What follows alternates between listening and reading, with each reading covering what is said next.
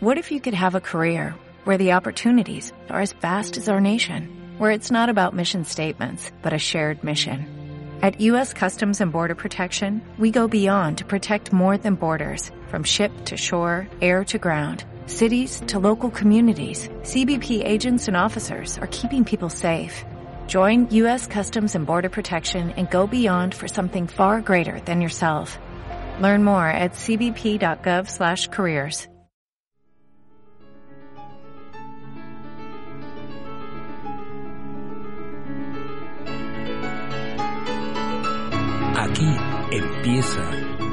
el vuelo del Fénix.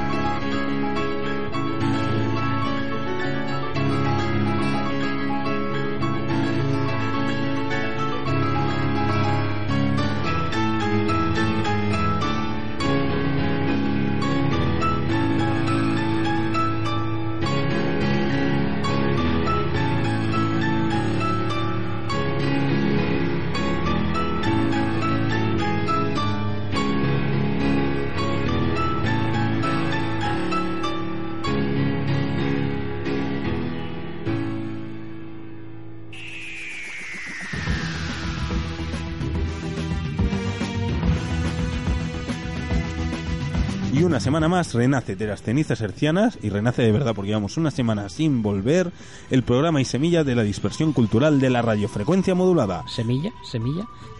Y una semana más saludamos a nuestra guionista, directora y fan de Juego de Tronos Star Wars, doble, doble fan, Raquel. ¿Os habéis fijado que en la nueva foto de Ben Affleck como Batman parece que diga no me gustan las alcachofas? Gracias, Raquel.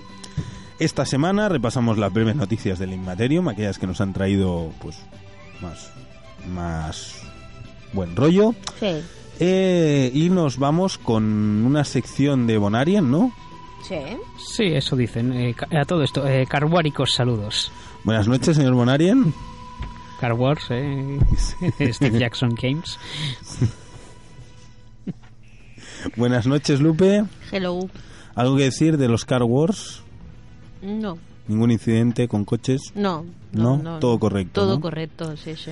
Y eh, también leeremos por fin el, el, el pastiche holmesiano. Llevamos toda la temporada con un pastiche holmesiano y hoy sí que los oyentes lo van a poder escuchar. Bien. Bien. Yupi. Así que ya lo saben, carguen sus rifles de protones, encienden las terminales y dejen de jugar al Advanced eh, Elecciones eh, Spanish Style porque empieza...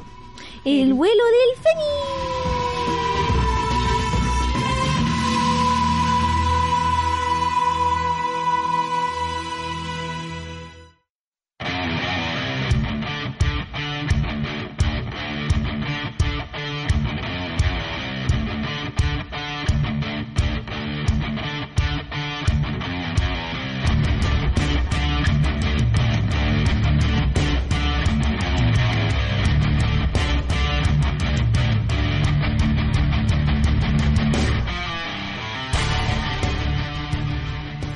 No solo rol, ediciones y con barbas se fusionan. Noticia de la semana, del mes, del siglo, del... Al menos en el rol, pues al menos En el mundo del de- rol, sí. del año. De la, del año. ¿No? De las más comentadas. Sí. Aparte de algunas publicaciones y tal, ¿no? Pero... Es que como tengo un memoria pez, pues no sé si hemos dicho algo más importante que Bueno, esto. en todo caso es un impacto porque no solo Rol eh, Ediciones incorporará a Conbarba como una división dentro de su proyecto editorial. O sea, Conbarba se supone que no va a perder eh, su carácter propio de juegos indie, de una línea editorial muy marcada, con muchos seguidores, entre ellos yo mismo.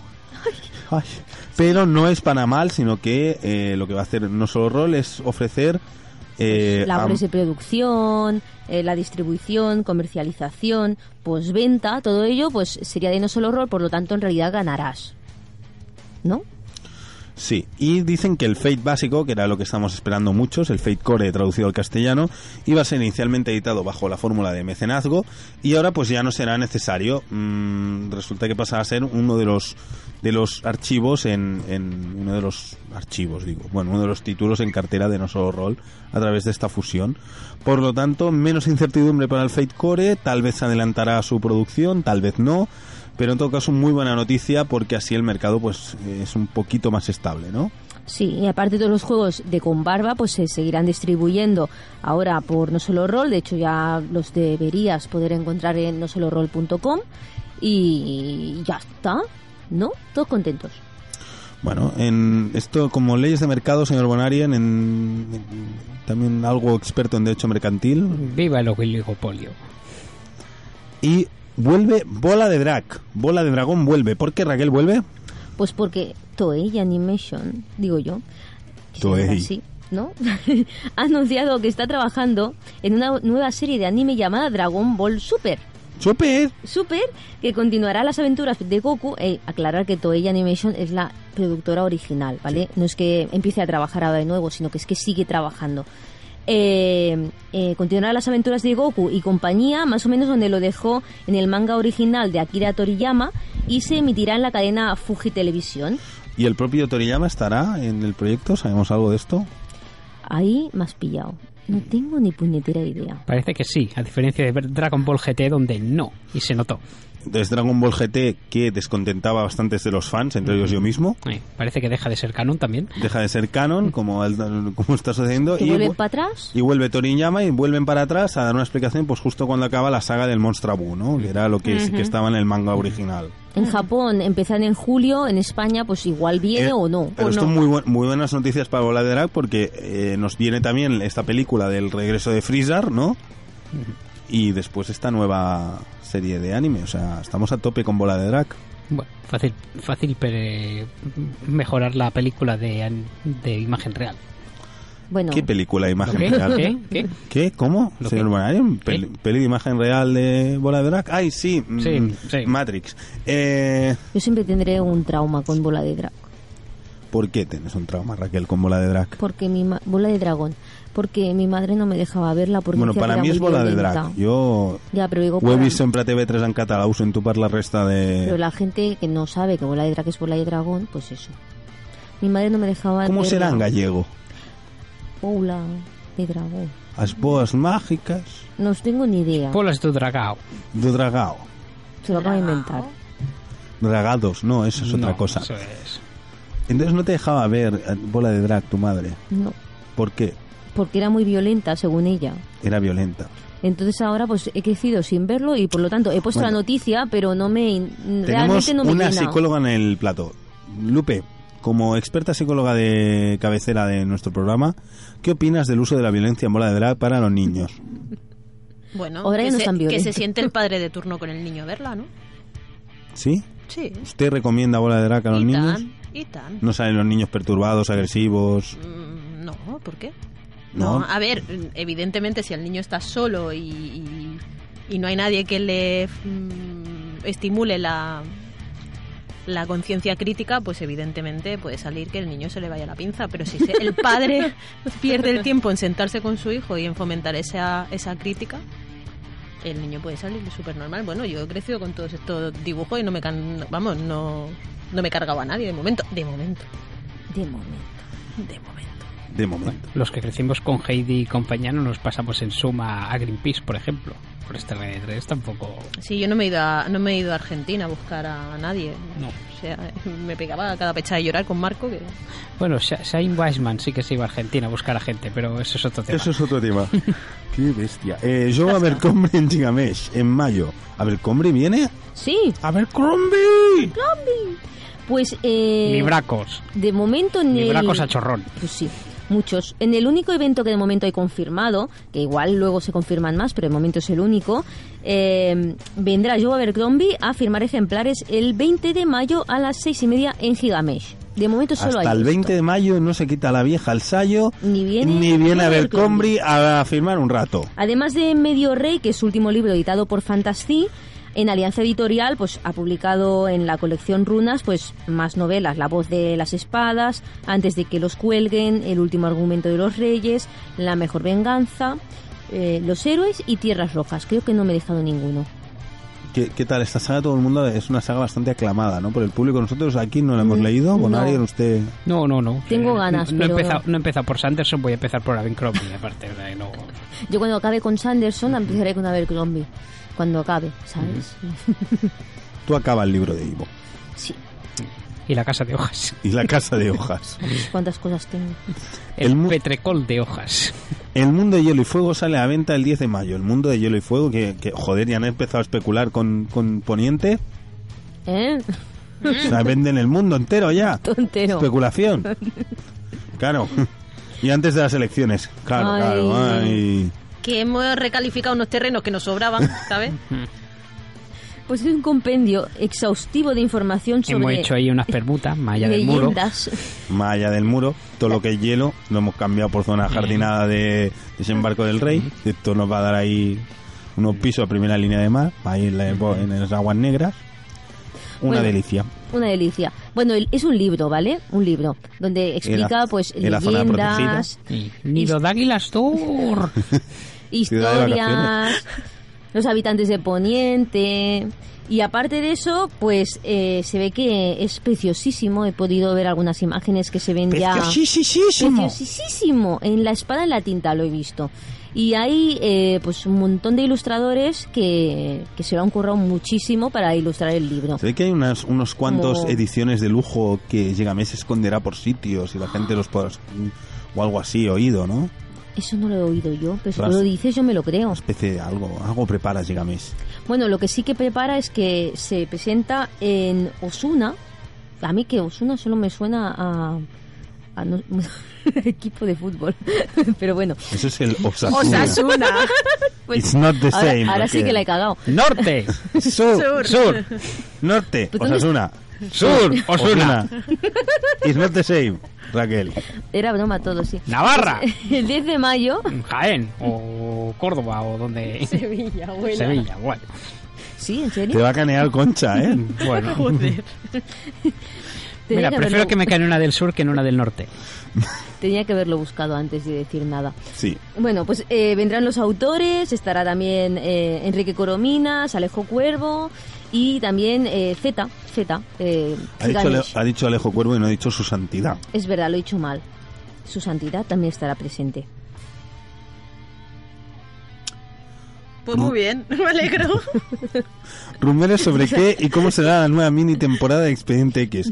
Raquel agradecería que las entradas de, de noticia del guion estuvieran señaladas, porque si no, creo que es texto en continuo. Digo, era porque se calla Raquel de la Yo noticia. sí, porque lo quiero decir yo. Madre mía.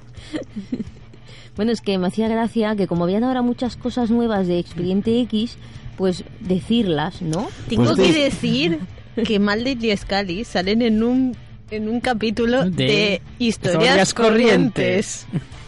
Qué gran serie. Qué asco sería. Qué grande. Bueno, a ver, venga, va, va, va, vamos ya por Pues que Chris. Carter eh, tuvo una Se entrevista. me lían, hace se me lían. Tuvo una, una entrevista hace poquito eh, en un diario local de Vancouver y entonces pues resolvió algunas dudas y tal, ¿no? Por ejemplo, que los, los pistoleros solitarios, los tres, eh, no, no se ha muerto ninguno por el camino, eh, pues parece ni, ni que... secado saldrán. ninguno tampoco. Na- nada, nada. To- Los tres parece que van a salir. Eh, y también el, el fumador y... mm, Fumador, es muy difícil que salga, ¿eh? Pues sí, va a salir. Pues lo habrán Está cambiado. confirmado. Será un... Un clon. Guau, es que, a ver, la cosa acaba como acababa. Igual sale rollo flashback o un hermano gemelo. Oh. Oye, es expediente X, ¿qué te, qué te extraña? El, el clonado malvado o algo así, ¿no? O un sueño. Más. ¡Milagro! ¡Milagro! Un sueño de Malde. La Virgen. ¡Levántate y anda! Eh, y Skinner. Skinner también, que ahora últimamente lo veíamos en... El superintendente Skinner. Sí, el superintendente. sí. Que salía, eh, este actor estuvo en Supernatural haciendo de abuelo de los, eh, los hermanos. ¿Eh? Salía en, en Supernatural. Ah, sí. El sí, actor. Sí, sí, sí, como padre. Eh, No, abuelo. el abuelo, El padre. Raquel, ¿te acuerdas de la serie? más o menos. Vale. Hasta la cuarta o la quinta, ¿no? No, no, sí, vimos hasta la séptima. Los Lo- narices. ¿Séptima? No, vimos hasta la quinta. Yo tenía tiempo libre y tú dormías. Ah, vale. Eh, luego también nos ha dicho de que habrá en los seis episodios, habrá tanto episodios conclusivos como de la conspiración, para que estemos todos contentos y felices. Eh, otra cosa es que eh, la, la tensión sexual no resuelta entre Mulder y Scully pues bueno, claro, no puede ser posible del todo porque ya está más que resuelta en la película siguiente. Pero dice que Está inten- bebe, bebe resuelta. Eh, Sí, sí, claro. Así que eh, dice que aún así que no nos fiemos mucho de la segunda película porque intentará volver un poco a los orígenes de esa de esa tensión para que sintamos lo Otra mismo. cosa que cae del Sí. canon. Igual sí, porque es que la segunda película no tenía ningún ningún Fuste. tipo de Fuste. no. Y, y poca cosa más, ya está. Qué bien. ¿Y qué más? ¿De Twin Peaks no se sabe nada?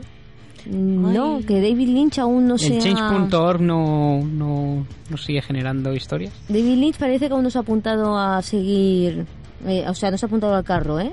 O sea, O se sea, bajó no, y ya no ha vuelto va, a subir. Que no va a haber. No va a haber.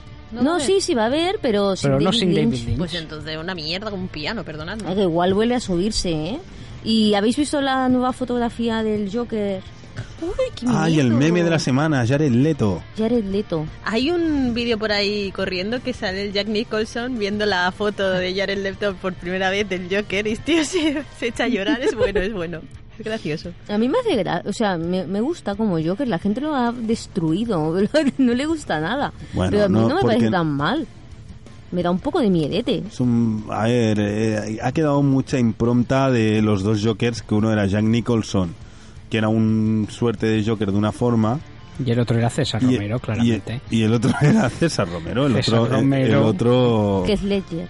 No, César no, Romero. César Romero. César Romero. Na, na, César Romero era el Joker en... En infinidad, infinidad de capítulos.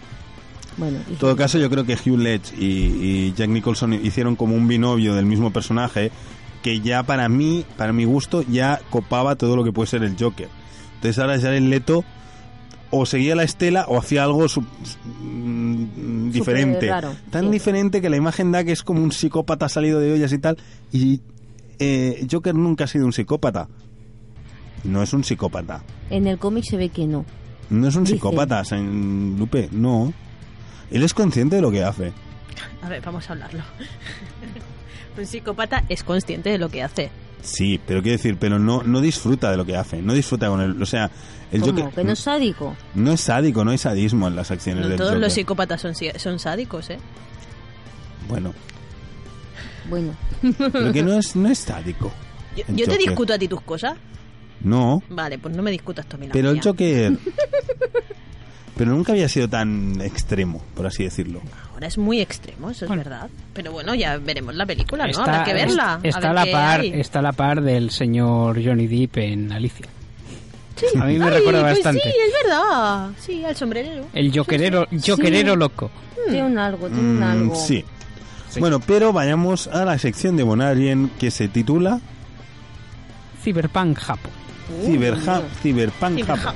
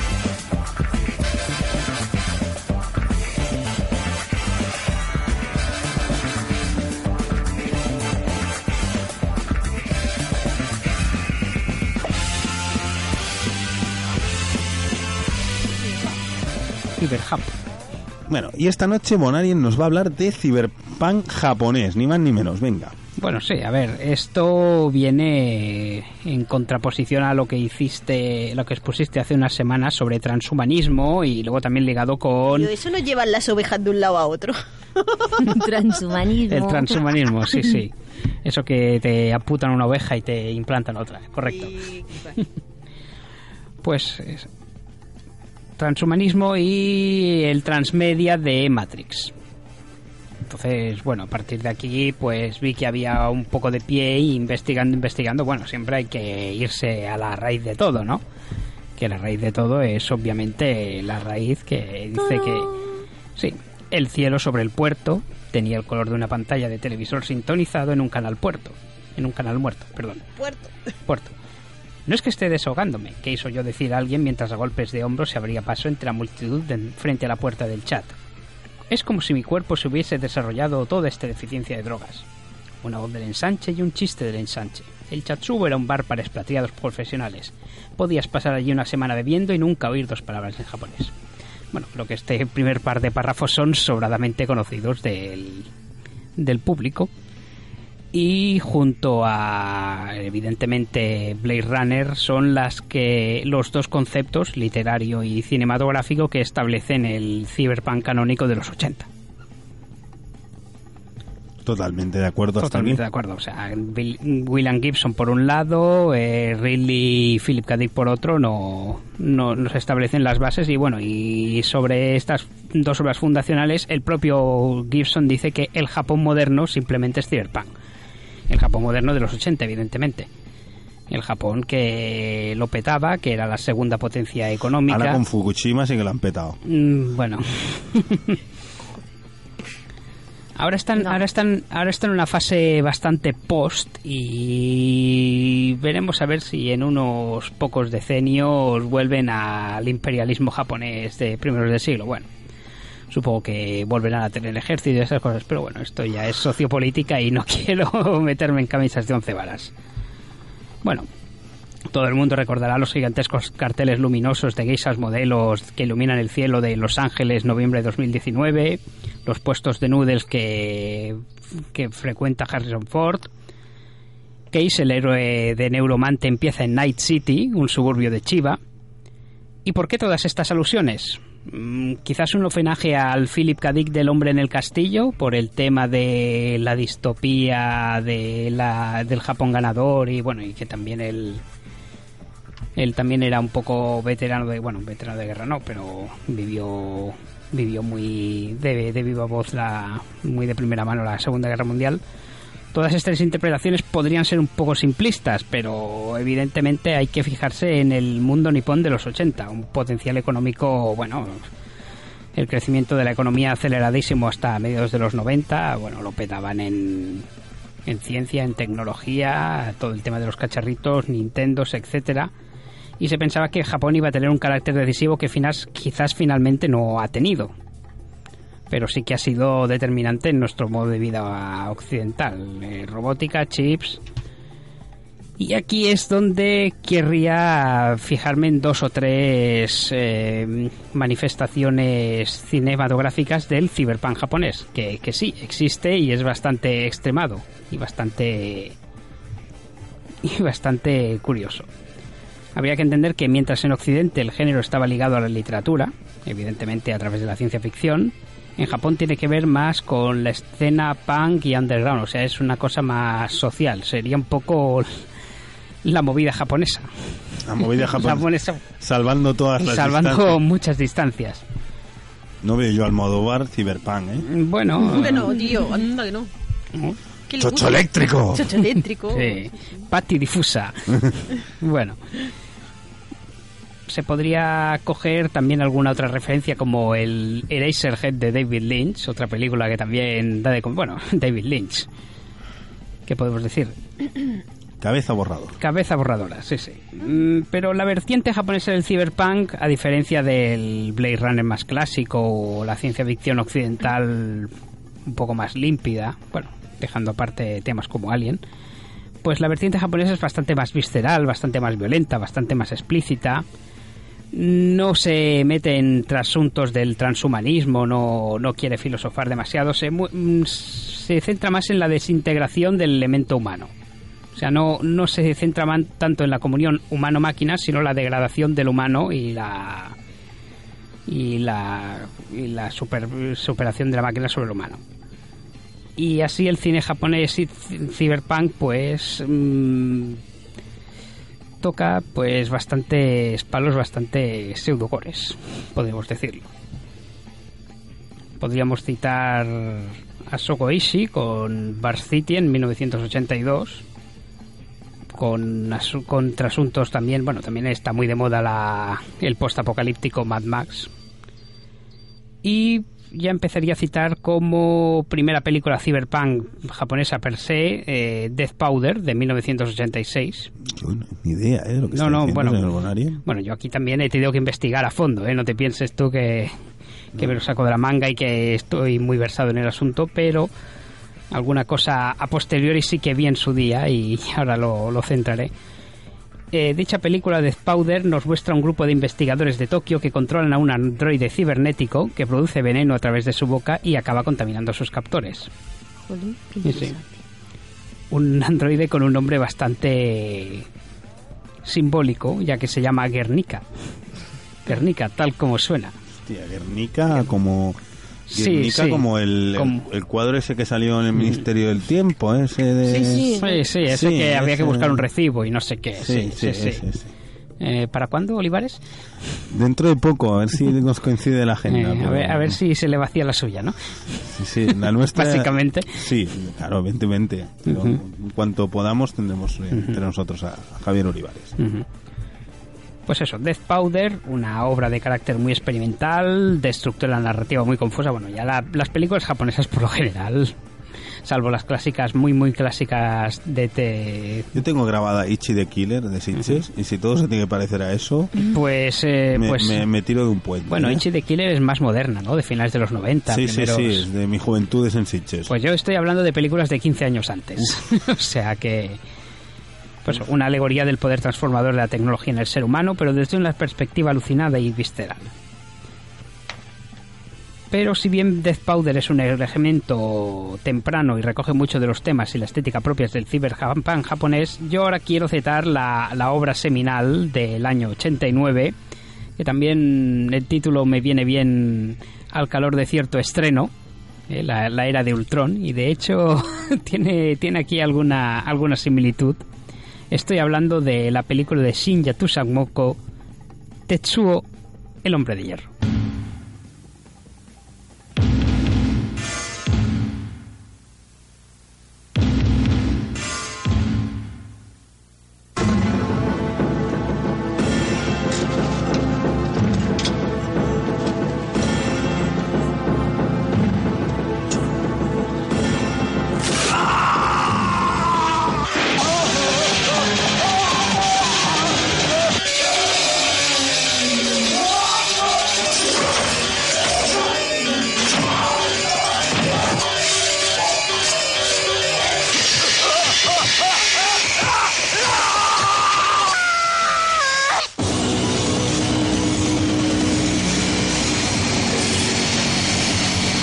Sí, no, el tráiler no, no da para mucho más. ¿eh? Es cuestión de verlo. Es, es una película del 89, pero rodada en blanco y negro.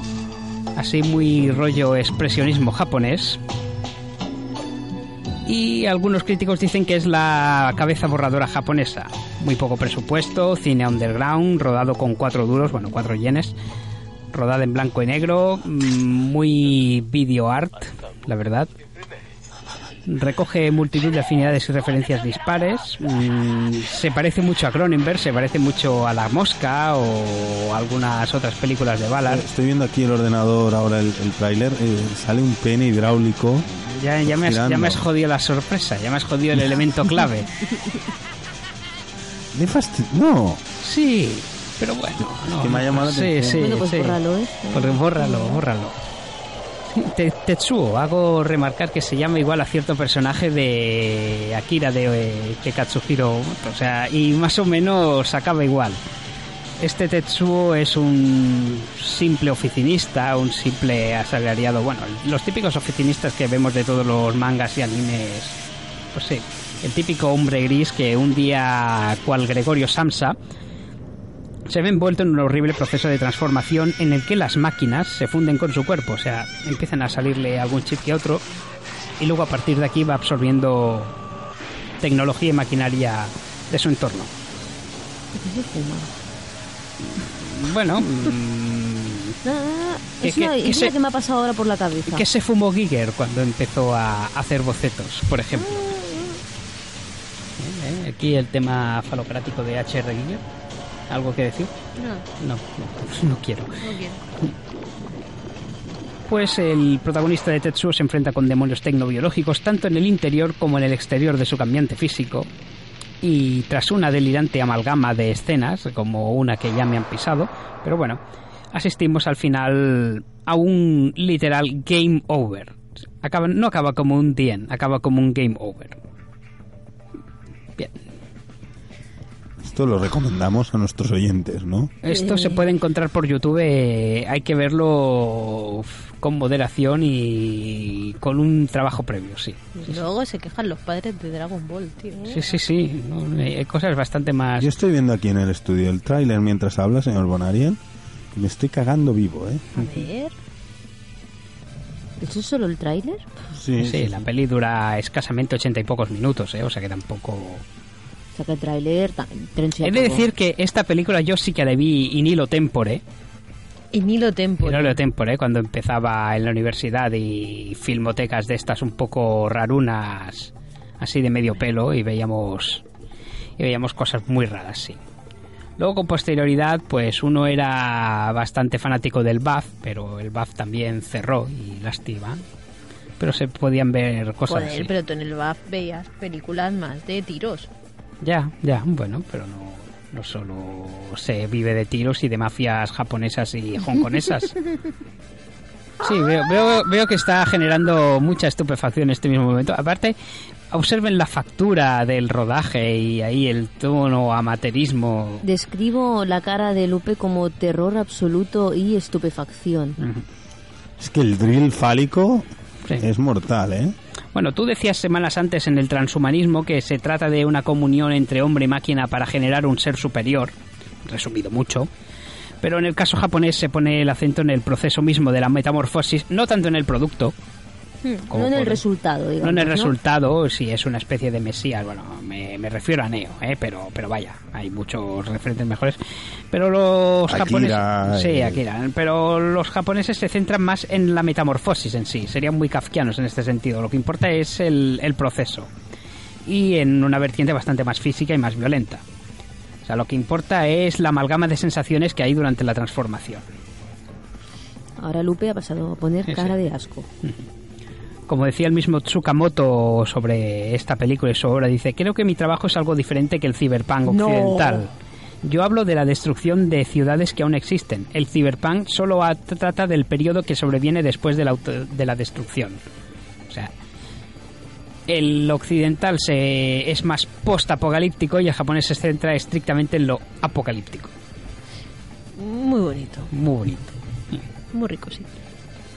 Y bueno, y podría citar, bueno, se hicieron dos secuelas posteriores, Tetsuo de Body Hammer y Tetsuo de Bullet Man, que con estos títulos... Te gustó. Bueno, Te gustó es- la película. Mm, Sí, sí, pero ya no son under... Es que, a ver, esto es cine underground... Bueno, sí, me recuerda a Mirindas Asesinas de Alex de la Iglesia, para quien las haya, la haya visto. Así por fotografía y factura, así de primera vista, pero bueno. Ujú. Bueno, podría citar también a Shotin Fukuki. eh, Bueno, me estoy pegando aquí, esto me está quedando especialmente fumeta, ¿no? Pero no era la intención. Te está quedando especialmente gafapasta, tío. Sí, O sea, ¿qué sí. coño? Pero Yo bueno, estoy flipando, ¿eh? Bonarian me tiene hoy flasheado en el estudio. Bueno. Y eso que el transhumanismo le gusta, pero nunca había Sí, llegado a, bueno. a tanto nivel. No. tú has, tratado, tú has tratado el transhumanismo estándar y yo he querido buscar un poco más allá. No, y- Una y- cosa un poco más bizarra, ¿no? No, y sin comentar que, que soy soy puramente yankee en mis influencias, o sea, no, no me escondo.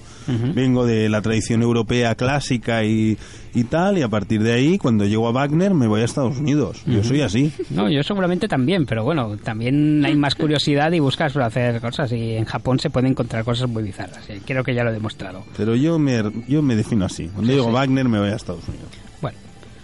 Citaría también a Shotin Fukuki y Pinocho 964, o sea, unas... ¿Pinocho 964? Sí, sí, sí, una... Explica esto, explica esto. Pues la historia de Frankenstein versión japonesa con un androide llamado Pinocho mm, que se transforma en cibor, o sea, es un ser humano que se transforma en cibor sexual y se desecha por no, bueno, yo, esta sí que es bastante más difícil de encontrarla, pero si alguien la encuentra, por favor, que me la pase. Mandan- mandanga No, buena. No, no, no. Pido, hago Oyentes- un llamamiento que nadie se la pase. Oyentes Dios. del vuelo del Fénix, regalaremos un, un libro ¿Qué dices? de Que no, que no. un lexicón, un libro que se llama El Lexicón, que viene muy a pelo, una copia del lexicón para la persona que nos haga entrega del archivo con la película de Pinocho 964. Yo no De eso. Que no, que no, que no. Fusuki. Shiozin Fuzuki, Pinocho 964, un lexicón para ellos.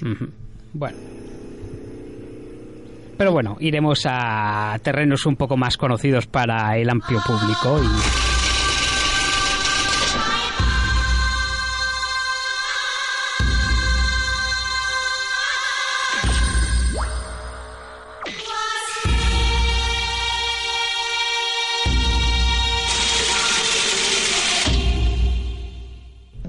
efectivamente Ghost in the Shell.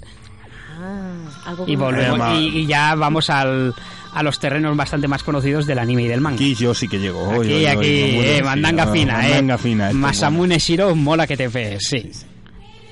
Pues eso, eh, pues eso. Pues eso. por no citar a Kira, que ya todo el mundo la tiene más que sobada, bueno, citaré algo, un punto menos sobado, que es Ghost in the Shell. También del, Pues van a hacer una adaptación del estudio Gainax. con, ¿no? con, con la eh, Scarlett Johansson. Scarlett Johansson haciendo de... Oh, mm, Ya se ha puesto el otro palote también, ¿no? después de ver la peli de Alien... de- Dicen, dicen que se cortó el pelo por eso, pero se ve que no, que fue casualidad. Scarlett Johansson. Y bueno, y citar evidentemente los paralelismos entre Akira y Blade Runner, como que Tokio 2019, Los Ángeles 2019, Tetsuo, que ya lo hemos tocado. Y bueno, Akira, los elementos de la basura urbana, el desecho social, el delincuente, el control del mundo por parte de las megacorporaciones. Esto no está pasando. Oigan, borren de sus mentes lo que estoy diciendo, nada está pasando de esto. Bueno, yo sería más, bueno, y aquí es cuando se entronca más con Matrix y aquí volvemos al punto de partida tuyo de hace unas semanas. Con Y aquí queda bastante ligadico. Bueno, yo soy más de cowboy vivo, pero bueno, esto no sería propiamente cyberpunk.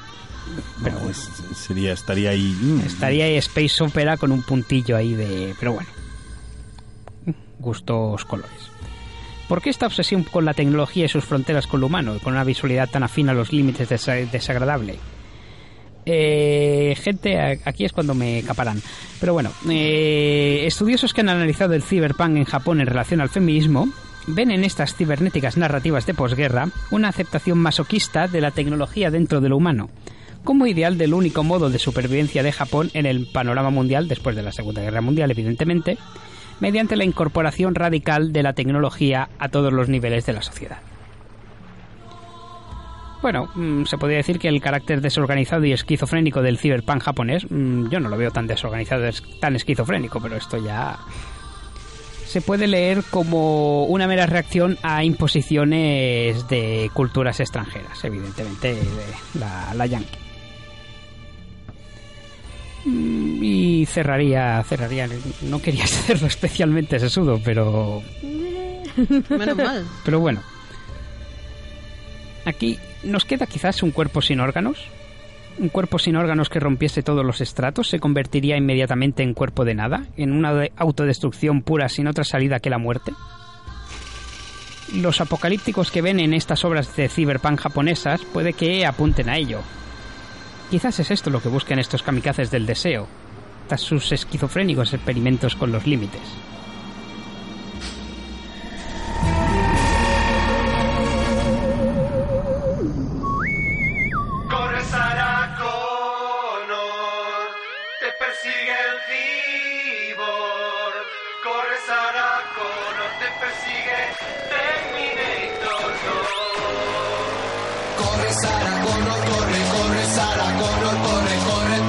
El cibor.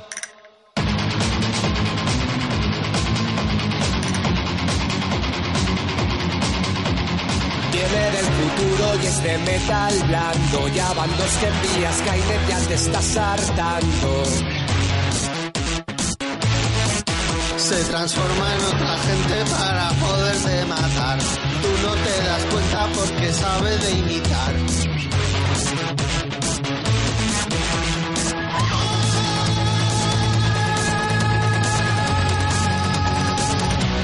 pasará.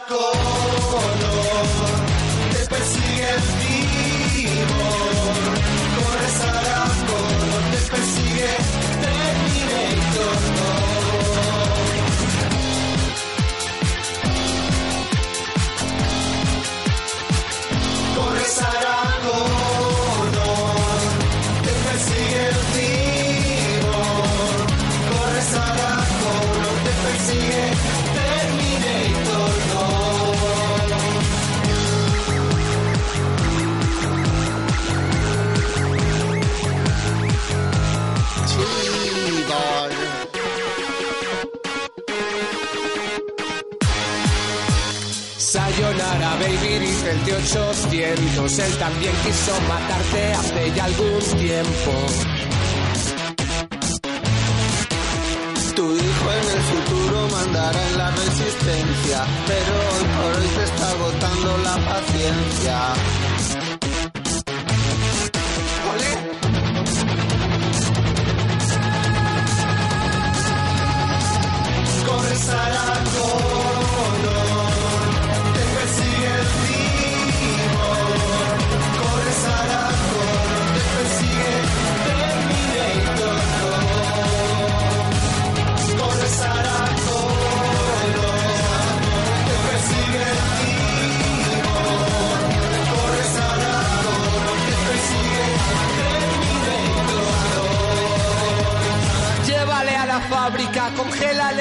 Nitrógeno, regrésale al futuro, aunque sea paradójico. En la 1 estabas gorda, en la 2 en forma, en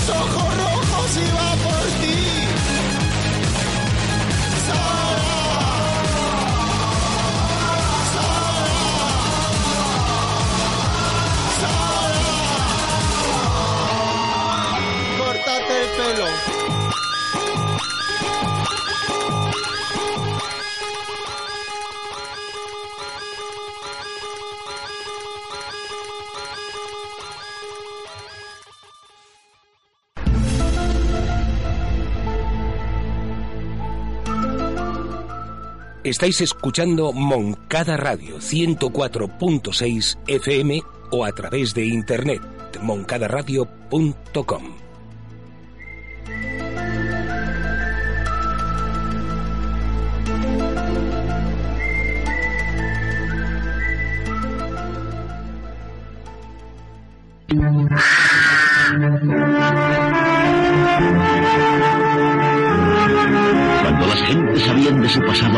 los cuentos, explicaban su presente contándose cuentos y predecían su futuro con cuentos, el mejor lugar de la casa junto al fuego se le reservaba siempre al cuentacuentos.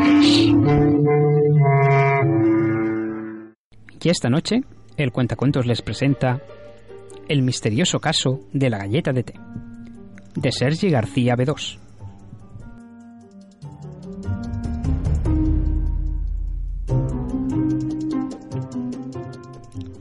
Hacía largo tiempo que esperaba la llegada del 14 de enero. Adquirí hacía ya varios meses un pase para una de las dos únicas funciones que el gran mago Rashan realizaría en el West End. Se pueden imaginar cuán grande fue mi decepción al llegar al teatro y enterarme que debido a una indisposición física, el espectáculo quedaba cancelado de manera indefinida. Era tristemente reconfortante ver que mi profesión seguiría siendo necesaria, ya que al parecer ni la magia era efectiva contra los catarros invernales. De esta guisa me encontraba yo a las puertas del Teatro Royalty, a punto de subir a un carruaje en una fría y húmeda víspera londinense de principios del 1888. Resolví ir al club de caballeros Carlton para entrar en calor junto a la lumbre y enjuagar el sabor de la desilusión con su excelente whisky escocés. A punto estaba de comunicar mi destino al cochero cuando alguien tiró de la manga de mi abrigo de manera insistente. Y a mi lado se hallaba el joven Wiggins, invariablemente callado en su gorra andrajosa, que me tendía con la otra mano una pequeña nota doblada. Para usted, doctor, me dijo. Gracias, Wiggins. Agarré la nota y le eché un vistazo. Y en el papel, escrito a mano con la inconfundible caligrafía de Sherlock Holmes, se podía leer un escueto urgente BK221B. Eh, Wiggins, eh, ¿sabe usted? Pero el joven vagabun- vagabundo ya no estaba allí. Ni el mismísimo Rashan. Balbuceé casi inconscientemente cuando el cochero me interrumpió sacudiendo mi ensimismamiento. ¿A dónde será, caballero? dijo con un atisbo de impaciencia. Eh, 221B de Baker Street, por favor. Abrí la puerta del carruaje y me introducí en él. Rápido, por favor. Y el carruaje inició su trayecto por Bardur Street. Mientras avanzábamos por las calles adoquinadas, no podía dejar de pensar en el acuciante mensaje que mi buen amigo Holmes me había hecho llegar a través de Wiggins. Debía tratarse de algo de suma importancia y misterioso para que Holmes me hubiese hecho llamar mientras se suponía que yo debía estar en el teatro. Sea como fuese, la revigorizante promesa de una nueva aventura estaba poco a poco acabando con la pesadumbre que se había apoderado de mí. Bajé del coche en la esquina con Bradford y después de pagar al cochero me dirigí con paso rápido hacia el 221B. El primer signo de alerta lo suscitó el hecho de hallar la puerta entreabierta. Usé la punta del bastón para acabar de abrirla, y el rellano de la escalera estaba tenuemente iluminado por la luz del gas de la pared. ¿Holmes? Y no escuché ni un murmullo. La situación se me antojó como mínimo extraña. ¿Por qué Holmes dejaría la puerta que daba a la calle abierta? Decidí entrar en el apartamento, pero no cerré la puerta del todo, ya que años de campaña en Afganistán me enseñaron la importancia de que uno se garantizase una vía de escape franca y sin obstáculos.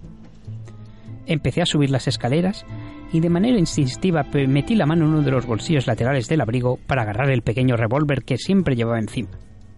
Pero enseguida recordé que lo había dejado en el cajón de la mesita de noche. Después de todo, el teatro no suele entrañar un gran peligro por regla general. Al llegar al piso superior giré a la derecha y me dirigí directamente al salón. Y al asomarme por la puerta obtuve una visión general de la sala de estar. Todo parecía en su sitio, teniendo en cuenta, claro está, el particular concepto de orden de mi colega. El fuego en la lumbre crepitaba alegremente y a pesar de los nervios pude percibir el agradable olor a leña mezclado con el tufillo dulzón del tabaco de pipa. Sin duda Holmes había estado recientemente en la habitación. Pero ¿dónde estaba ahora? Frente a la chimenea, en la butaca más cercana a esta, descansaba la pipa de ébano aún encendida, amenazando con hacer un agujero en la tapicería de piel. Y me disponía a arreglar el desaguisado cuando me sobresaltó un estruendo en la cocina, seguido de un par de improperios. Me olvidé del potencial conato de incendio y salí corriendo hacia la cocina. Y unos tres segundos más tarde, entraba en la misma con el bastón en alto. ¿Quién anda ahí? Ah, querido Watson, por fin ha llegado. ¡Qué alegría verle! y la figura alta y desgarbada de Holmes se doblaba sobre sí misma examinando en el suelo lo que parecía ser una vajilla completa de platos de porcelana, o lo que quedaba de la misma. Pero Holmes, me ha dado usted un susto de muerte. Bajé el bastón y volví a dirigir la mirada al conjunto de platos hechos añicos. Dios mío, Holmes. ¿No es eso la vajilla Ming que le regaló el embajador chino tras resolver el caso del medallón perdido del dragón? Oh, sí. Bueno, lo era. Aunque ahora que puedo verla por dentro, puedo asegurar que se trata de una burda imitación. Nada se ha perdido en este caso. Oh, vaya. Al ver a mi compañero en perfecto estado, fui relajándome paulatinamente y prácticamente se me había olvidado preguntar el porqué de la corta misiva. Y me disponía a hacerlo cuando Holmes se adelantó. Pero, estimado amigo, le he hecho llamar por un asunto vital sobre el cual estoy seguro arrojará algo de luz su inestimable arco de conocimientos. Y creo que me sonrojé, ya que siempre era un gran honor que la mayor mente de Europa, si no acaso del mundo, le hiciese a uno un cumplido. No es que sea yo de darme muchos aires, pero creo que algo de indisimulado pavoneo había en mi voz. Y bien, estimado colega, ¿y qué es eso tan importante en lo que le puedo ayudar? Galletas, querido Watson. Galletas. ¿Galletas? La galleta, para ser exactos. Eh, lo siento, eh, no le sigo. Eh, me ha hecho llamar de manera urgente la tarde del espectáculo del Gran Rashan por una galleta? Ah, eso, bueno, espero que haya disfrutado del increíble acto de desaparición de William Rutherford. Holmes acompañaba sus palabras con unos extravagantes gestos de sus manos, como si esparciese confeti por el aire. ¿William Rutherford? ¿Y quién es ese? Ese, mi inocente amigo, es su gran Rashan y también el amante de Madame Sibila Markova, la esposa del cónsul de Rumanía, el cual fue llamado a consultas hace tres días y se espera que regrese mañana. Madame Sibila, al parecer, aquejada por unas leves fiebres, no le acompañó. Durante su exposición de los hechos, Holmes se había ido desplazando por toda la cocina, examinando concienzudamente tarros, platos y cualquier clase de recipiente. Sin duda, tal combinación de gérmenes, pasión y falta de tiempo bien vale una cancelación. Y Holmes concluyó con tono alegre mientras se frotaba la barbilla y sacaba su lupa de uno de los bolsillos de la bata estar por casa con la que vestía. ¿Y usted sabía todo esto? ¿Sabía que iba a cancelar el espectáculo? Holmes examinaba con detenimiento los restos de algo que había hallado en el interior del último frasco en el que había millado. Bueno, querido Watson, era una deducción trivial sin el más mínimo mérito por mi parte. ¡Ajá! Este es. Aquí estaba la última galleta. Ah, solo queda saber a dónde y cómo se ha ido. Y así mi estupor y mi curiosidad iban en aumento a la par, ya que era un extraño efecto que Sherlock Holmes siempre ejercía sobre mí. Eh, Holmes, ¿desde cuándo echan a andar las galletas? ¿Y qué es eso de que era la última? Mm, Me tiene usted en ascuas y si me permite decírselo, algo molesto. Vamos, querido compañero, discúlpeme. Ya sabe que cuando ando enfrescado en algo, y nunca mejor dicho, por cierto, pierdo el poco tacto que pueda tener. Permítame que le ponga en situación. Ya conoce usted mi afición a la química. Hace poco desarrollé lo que puede llamar un tipo de somnífero retardado que suministrado en la dosis adecuada provoca una somnolencia repentina al cabo de aproximadamente 8 horas después de su administración. No veo qué utilidad puede tener, ya que cuando alguien quiere dormir lo desea hacer en ese momento. Y lleva usted razón si lo mira desde un punto de vista, digamos, terapéutico, pero si lo aplicamos a mi campo de actividades puede ser sumamente útil. Por ejemplo, para provocar dicho estado en un sujeto sin que éste pueda relacionarlo con su ingesta inmediata y por lo tanto con su administración. Presumiblemente yo... Mm, Bien, hasta ahí le sigo, pero ¿qué tiene que ver esto con una galleta? A eso vamos, Watson, a eso vamos. La cuestión es que había administrado una dosis en una de las galletas de mantequilla con las que solemos tomar el té. La había dejado sobre la mesa del salón y... He aquí mi sorpresa cuando me he dado cuenta de que había desaparecido. Por San Jorge y por la reina Victoria, o sea, Holmes, ¿me está diciendo usted que ha dejado tirada por la casa una galleta envenenada al alcance de cualquiera y sin siquiera una advertencia? Sepa usted que está superando su antiguo récord de responsabilidades. Por cierto, permítame también decirle que puede añadir al mismo el haber dejado la puerta de la casa abierta de par en par. No se enfade, Watson. Tampoco es tan peligroso. Y respecto a la puerta, previendo que usted llegaría de un momento a otro y que yo estaría ocupado en mi búsqueda, le dije a la señora Hudson que dejara la puerta entreabierta cuando saliera. ¡Por supuesto! ¡La puerta! ¡La señora Hudson! ¡Es usted un genio, Watson! ¡Un faro en la niebla! ¿Cómo no lo habré visto antes? Mm, eh, gracias, eh, pero... Está claro, como el cristal. ¿Qué día de la semana es hoy? Eh, domingo. ¡Exacto! ¿Y dónde va cada domingo por la tarde la señora Hudson? Intenté atar cabos lo más rápidamente posible. Mm, A dar un paseo con sus amigas eh, por Regent's Park. Quizá encontró la galleta, mm, la guardó y se la habrá llevado para echar un bocado. ¡Excelente, Watson! ¡Excelente! ¡Vamos! No hay un minuto que perder. Y de improviso salió por la puerta de la cocina y se perdió por el pasillo. Me levanté, lo seguí tan rápido como pude escaleras abajo. Holmes había calzado ya su gorra de cazador y se disponía a cruzar el umbral en bate y babuchas persas cuando apareció en el mismo ¿Qué diantre? ¿A dónde se dirigen con tanta prisa? ¿Y así vestidos? Ustedes dos acaban conmigo. y Holmes se detuvo en seco frente a ella. Buenas noches, señora Hudson. ¿Cómo está usted? He de reconocer que esta es quizá una de las imágenes más divertidas que conservo de mi avispado amigo, despojándose atropelladamente de la gorra y dejando al descubierto su pelo negro completamente revuelto. Aquí mi colega Watson y yo nos preguntamos si no tendrá alguna galleta de té en el bolso por un casual. ¿Una galleta de té? Pues tendrán ustedes que fastidiarse. La última que quedaba la encontré reseca sobre la mesa del salón. La guardé y se la he dado hoy a los pobres cisnes del laguito en Regent's Park. Esos pobres animalitos la han valorado mucho más de lo que usted hizo. Y si me disculpa, voy a cambiarme que ya va siendo tarde. Y así avanzó abriéndose paso primero a través de Holmes y después de mí. Eh, buenas noches, señora Hudson. Buenas noches, John. Y una vez solos en el rellano, Holmes me miró y alzó los hombros mientras dibujaba una sonrisa. ¡Caso resuelto! Eh, sí, caso resuelto. Eh, creo que me retiraré también a dormir un poco, querido amigo. La tarde no ha estado exenta de emociones. Perfectamente, Watson. Que descanse usted. Buenas noches. Eh, buenas noches, Holmes. Y así dejé al detective asesor más famoso de todos los tiempos colgando la gorra del gancho de la pared. Subí las escaleras, me dirigí al aseo y después a mi habitación. Y cuando me metí en la cama, Holmes empezaba a tocar un adagio con el violín. Así fui cayendo en brazos de Morfeo sin ayuda de ninguna galleta, y lo último que me parece recordar fue la señora Hudson exclamando así como ¿Qué diablos han hecho con la vajilla? Me desperté temprano. Hacía una mañana preciosa. Holmes se había quedado dormido en el sofá. Tenía el violín sobre el pecho agarrado con la mano izquierda y con la derecha apoyada en el suelo, aún así al arco. Había echado las gruesas cortinas y en la penumbra se podía ver el color anaranjado de las brasas que aún quedaban encendidas. Salí del salón sin hacer ruido y ajusté la puerta. La señora Hudson canturreaba mientras preparaba algo de comida, y opté por escaparme silenciosamente de la casa y salir a estirar las piernas antes de desayunar. En la calle, el bullicio del inicio de semana se dejaba sentir más que el fresco de enero. Me dirigí al Támesis, y a punto de llegar al río, la voz de un mozalbete vendiendo periódicos me llamó la atención. ¡Última hora! ¡Última hora! ¡Destapado caso de enredos en la alta sociedad! Me acerqué al chico y le di un penique. Aquí tiene, señor. Y me entregó el ejemplar del Times. Gracias.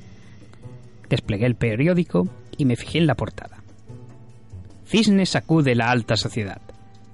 Esta madrugada, alrededor de las 7, un cisne, aparentemente dormido en pleno vuelo, cayó en picado en el patio de la embajada rumana. El hecho pudiera haber pasado desapercibido si no fuese porque el adormilado animal fue aterrizado sobre William Rutherford, un ciudadano inglés de unos 43 años que se disponía a abandonar la embajada de manera furtiva, saliendo por una de las ventanas del dormitorio principal. Probablemente este nombre no les diga nada. Quizá le reconozcan por su nombre artístico, el Gran Rashan. El impacto provocó la rotura de varios huesos de la pierna, así como de una costilla del afamado escapista, y alertó a los guardias y al propio cónsul que acababa de llegar de su país. Todo parece apuntar a que el mago mantenía una tórrida aventura. Y levanté la vista del diario y lo, doblé, lo doblé bajo el brazo. Al parecer no habría nuevas funciones del Gran Rashan en mucho tiempo. Y eché a andar por la orilla del Támesis y pensé que quizá esa tarde me saltaría la hora del té.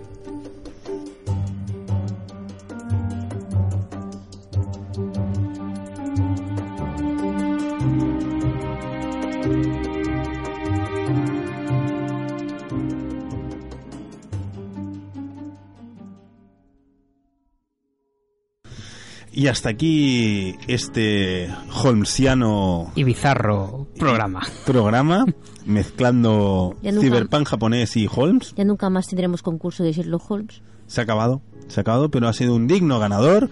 Eh, Tenemos que hacerle llegar el paquete. Sí, sí. Sí, sí, hay que Lo- hacerse. lo haremos. ¿Vive cerca o...? Mm, creo que sí.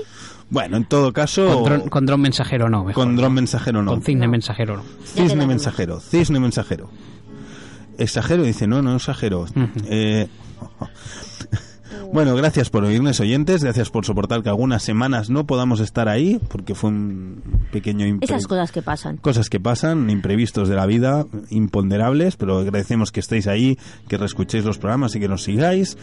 Ya os sabéis que gracias a todos y todas por oírnos. Una semana más, leed, aprended y luchad. No os perdáis en el mar de, de datos y vigilad con Rodrigo Rato. Y recordad que todo esto ha pasado. Y volverá a pasar.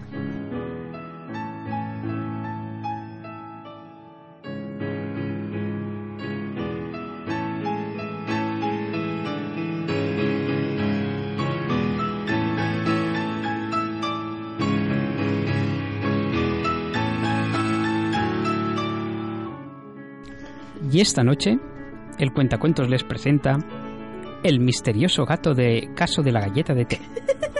Cago en mi puta madre. Por favor, repítelo. que no lo puede cortar esto. Lo he dicho tope serio, ¿eh? El misterioso gato de la La galleta galleta de de té. té. de Joder. la galleta de té.